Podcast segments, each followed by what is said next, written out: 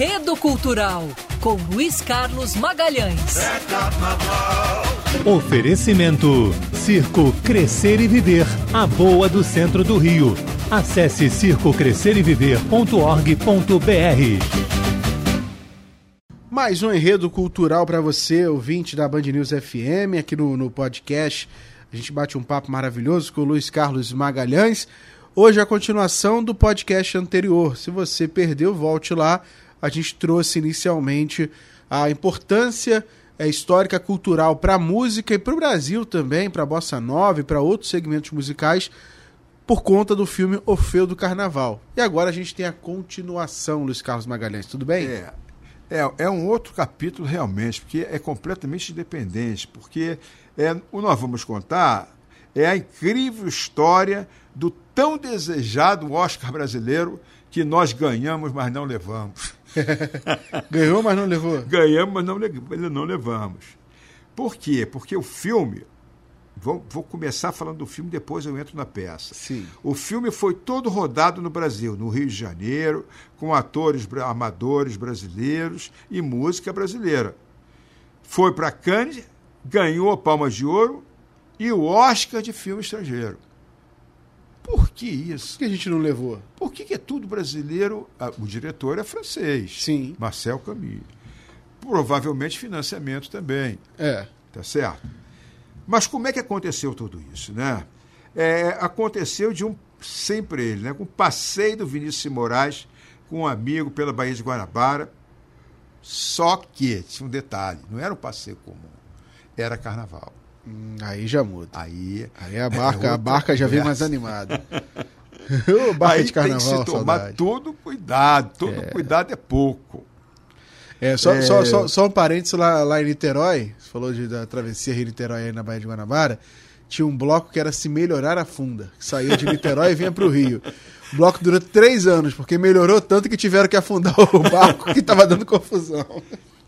É, na época, naquela época, o, o Vinícius lia um, um velho livro sobre o mito de Orfeu, que é a, a paixão do Orfeu pela Eurídice, a, a morte dela, ela vai aos, ao inferno e ele vai tentar resgatá-la do inferno, né? É, e o filme, o filme faz um enredo, como se fosse um enredo, né? Ele pega essa história grega, esse mito grego, Sim. e transforma num romance de um sambista brasileiro com uma, com uma sambista brasileira, no carnaval brasileiro. É um. Então ele lia esse livro sobre o mito de Orfeu e de longe ouvia uma batucada, suando uma batucada, os ro rofados tambores, tamborins, reco-reco, Não no morro próximo. Tá? E foi o suficiente. Naquela cabecinha tão poética quanto fecunda, Deus é junção dos dois temas, o morro e a batucada e o mito de Orfeu, que ao cantar fazia o sol nascer. E as escolas de samba. Juntou também as escolas de samba. Nasce assim a ideia de montar um, um espetáculo teatral desse Orfeu do Carnaval. É assim que surge essa história. Tá? Não, barato. E é um lirismo essa história, né? Pra É. você pegar, ainda mais como eles pegaram uma história grega Uhum. e jogar aqui pro, pro cenário do Rio de Janeiro com É o uma- samba. é uma, foi uma muito história muito dramática, É. né? Porque eu me lembro que eu era muito pequeno. Foi a primeira vez que eu vi uma pessoa morta. Foi no filme. Caramba. Que é uma cena no necrotério e a impressão que eu, que eu guardo é que a pessoa estava morta mesmo no filme. Eu, primeira vez que eu vi aquilo, Caramba. olha, fiquei sem Marca, né? E tem mais. O Breno Melo, que é o Orfeu, Aham. isso eu vou contar daqui a pouco, tá? Como é que foi feita a seleção? Porque o Marcel Camus, ele gostava de, de pegar gente nova, crua, Sim. e trabalhar, grande diretor que ele era. Então ele fez, conjunto com o Globo, ele fez uma seleção de atores e atrizes eh, amadores. E quem que ele seleciona como Orfeu? Ele queria que o cara tivesse 27 anos, tivesse 1,75m ou 1,80m, fosse negro e, e tivesse malemolência, vamos dizer assim. Não. Acabou que o Orfeu foi o centroavante do Fluminense, chamado Cara. Breno Melo. Não foi nem titular, não. Ele era reserva. Sim. Meu, eu me lembro que eu ia ao estádio com meu pai, meu pai não gostava dele. Tanto que ele teve uma carreira no futebol tão curta que virou ator. tão bom em campo que virou ator.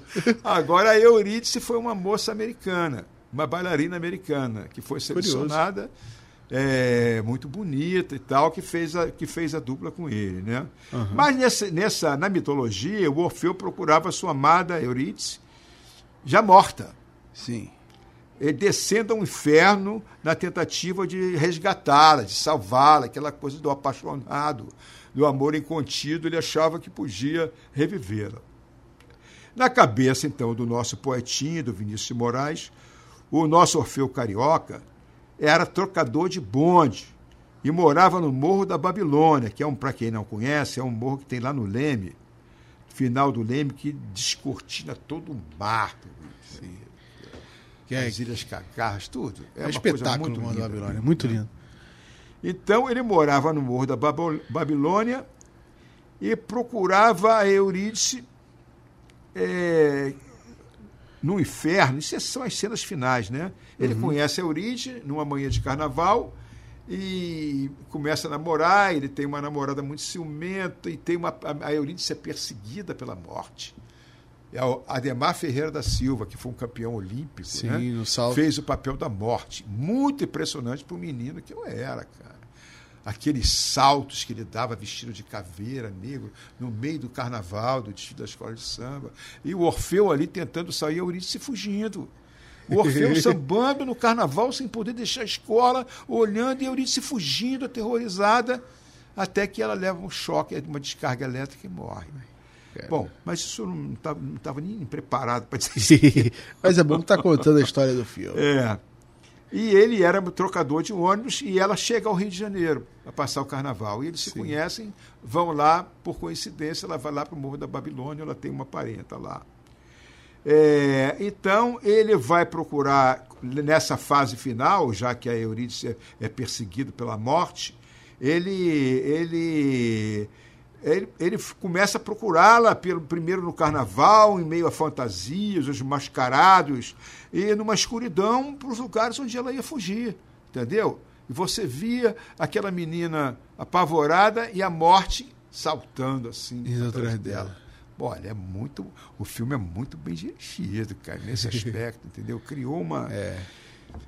É, então, naquela noite mesmo que o, que o Vinícius fez, vamos voltar lá para o passeio de barco. Naquela noite mesmo, ele escreveu o primeiro ato.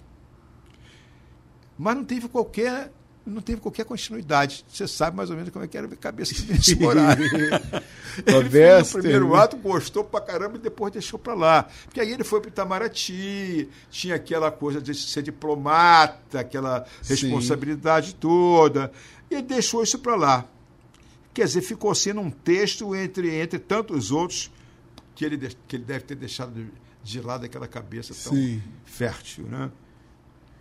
Mas aí, quando ele já exercia a carreira diplomática no Itamaraty, é, ele, ele andando, andando pelas ruas de Paris, ele é, começou, conhecia gente importante, conheceu Marcel Camus, uhum. do cinema, é, que já era um, um, um, um conhecido dessa coluna, que nós falamos dele nessa coluna passada. Sim. Conheceu também Pablo Neruda, passou a ser o grande amigo dele. Carteiro poeta, e poeta. Chileno, aí, ganhador do Oscar de. Uma das principais obras do Carteiro e Poeta, né? Como? Carteiro e Poeta. Carteiro e Poeta, acho que cabe um lindo. programa aqui sobre o Carteiro e Poeta. Né? Muito lindo. É uma maravilha. É... E também Miguel Astúrias. Todos já no, no auge de suas carreiras. O Vinícius com isso começou a se enturmar com essa turma toda. Tem o filme Meia-Noite em Paris, é, Meia Noite em Paris, do Woody Allen. Sim. Que é, é mais ou menos isso. é Meia-Noite em Paris ou Uma Noite, Meia -noite em, Paris. Paris. Também recomendo a todo mundo aí que gosta daquela da be chamada Belle Époque, né? É. Meia que é o momento que eu gostaria de ter vivido na minha vida. Eu acho os nossos tempos muito chatos. É verdade. Com exceção dos anos 60. Bom, é, depois Vinícius foi para Los Angeles. Carreira diplomática, você sabe como é, né? E ali ele travou contato com o mundo cinematográfico. Aí Tá? já muda. Assim como em Paris, com a- com a- como ele fez contato lá com a Cinemateca Francesa, ele em Los Angeles ele se turmou com a turma do cinema americano, né? É, aí significa que ele já andava pensando numa versão cinematográfica Sim. para o projeto do, do Orfeu Negro. Né? Bom, já o espetáculo teatral, e aí nós vamos entrar novo, era, era, era passado, seria passado para o público interno.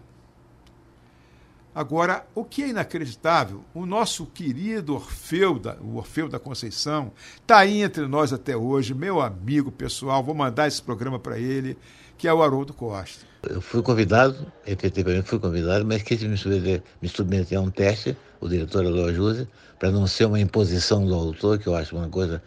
Eu sou do meio e sei o quanto é chato você dirigir uma coisa qualquer, um show, um show uma peça, o que for, e o cara que, que é o dono do, do, do coisa impõe um, um artista. Enfim, essas coisas que normalmente acontecem, mas eu, como sou do meio, eu acho que é uma coisa que não deve ser então, eu, democraticamente, eu, eu me ofereci para fazer o teste, fiz o teste, aí passei. Então, fiz o da Conceição, sendo a Deise Paiva filha do maestro Vicente Paiva, do Mamãe Eu Quero. Mamãe Eu Quero.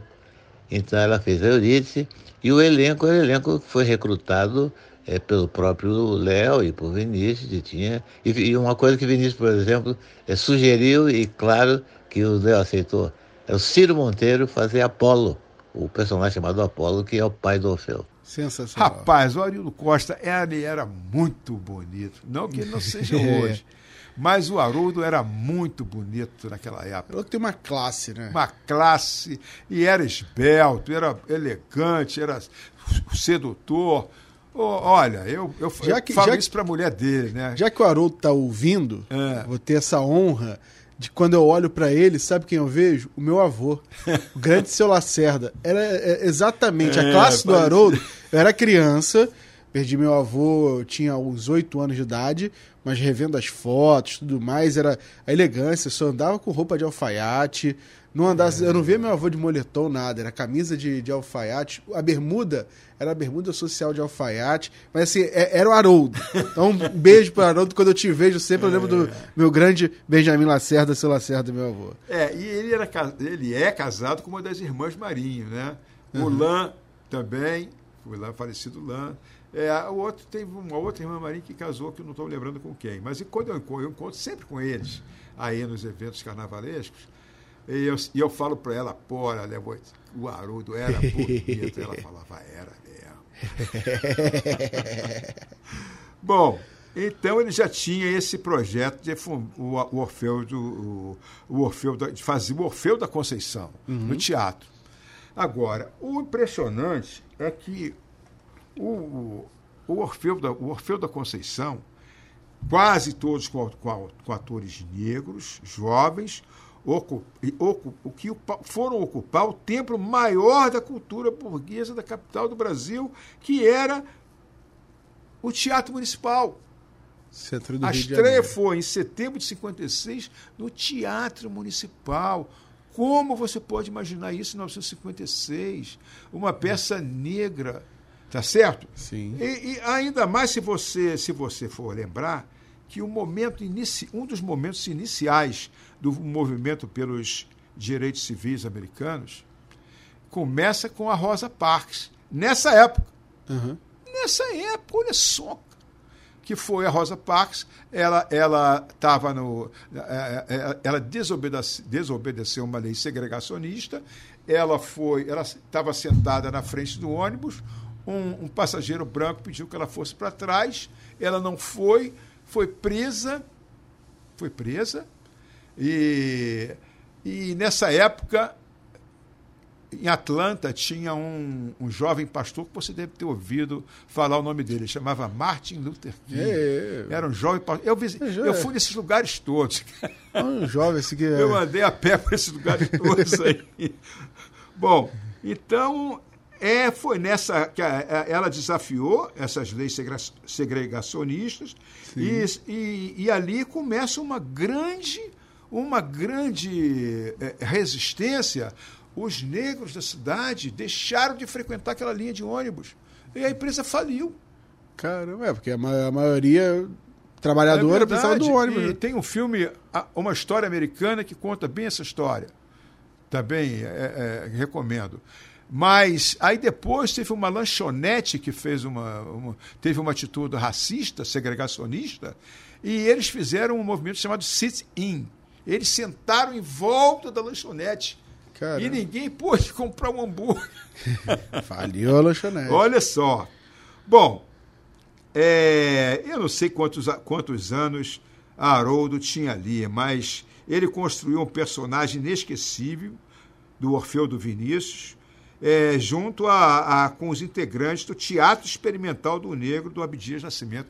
Olha que coisa interessante. Muita coisa. Quer dizer, ali não havia um movimento negro constituído, eu acho, não sou autoridade nisso, mas havia essa semente do Abdias Nascimento com o teatro experimental do negro, quer dizer, era uma semente de alguma coisa que vinha por aí.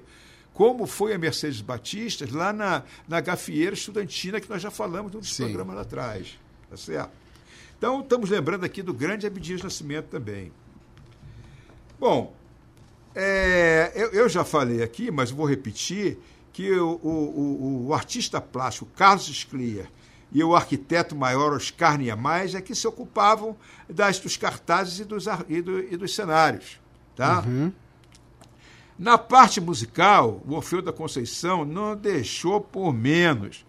Ele marcou o encontro, como eu já disse, do Vinícius Moraes com Tom Jobim, que já morava, eh, que já andava pelas noites do Rio, marcando a, a- a- marcando a, a- a- o ponto de partida para essa parceria tão famosa na, na história da MPB, né? Agora, o que estava acontecendo? Então, nós estamos falando aqui do filme, né? Do filme não, da peça que está sendo montada, o Teatro Experimental do Negro ensaiando, o Niemeyer fazendo os cartazes, os- o Sclia fazendo os, o- o- os cartazes juntos com o Niemeyer, as músicas sendo compostas, Tom Jobim conhecendo Vinícius Moraes. Mas e na França? O que estava acontecendo com o filme? Rodando, Tchan, tchan, tchan, tchan. rodando. Paralelamente, em Paris, a versão cinematográfica do Orfeu evoluía para, seu momen- para sua montagem final. Já estava na montagem final, sob o comando do nosso conhecido Marcel Camus. Com cenas iniciais já tomadas no, com cenas iniciadas já tomadas do carnaval aqui do Rio de Janeiro de 58. Tá? Aproveitou o carnaval para gravar, né? É. Depois de, de subir vários morros da cidade e assistir o desfile da escola de samba. Marcel Camus, ele começa a fazer essas tomadas do, do filme, né? É, e ele, mas ele era um, um diretor que preferia lidar com, com, com amadores do elenco e fez essa seleção que eu me referi no programa anterior, juntamente com o Globo, lá na Aliança Francesa. Então, uma corrida de atores, de pessoas interessadas, né? É, e cu- curioso, é tão curioso que é, vale a pena repetir do programa passado. O, o- o- a escolha do protagonista do Não, filme. acho que foi, foi nesse programa. Hã? Foi nesse Foi programa. nesse? Foi nesse. É, então Como eu disse agora há pouco, É. Como eu disse agora há pouco, o, o protagonista do filme, o Orfeu, era um jovem centroavante do time de reserva do Fluminense. esse aí, esse aí, Bem apessoado, o cara, porra, metro, metro e oitenta, esse quase. aí, esse aí Mas sabia era fazer bola. cera, né? Sabia fazer cera, né, dentro do campo, né? É, ele tinha todas as características, é, a altura, o peso, tudo isso. É, tinha 24. Não, e a moça que foi selecionada, foi a, como eu disse, foi uma moça de 24 anos, uma dançarina americana. E foi assim que, em dezembro daquele 1958, o- as filmagens começaram, como eu, como eu, como eu já disse anteriormente.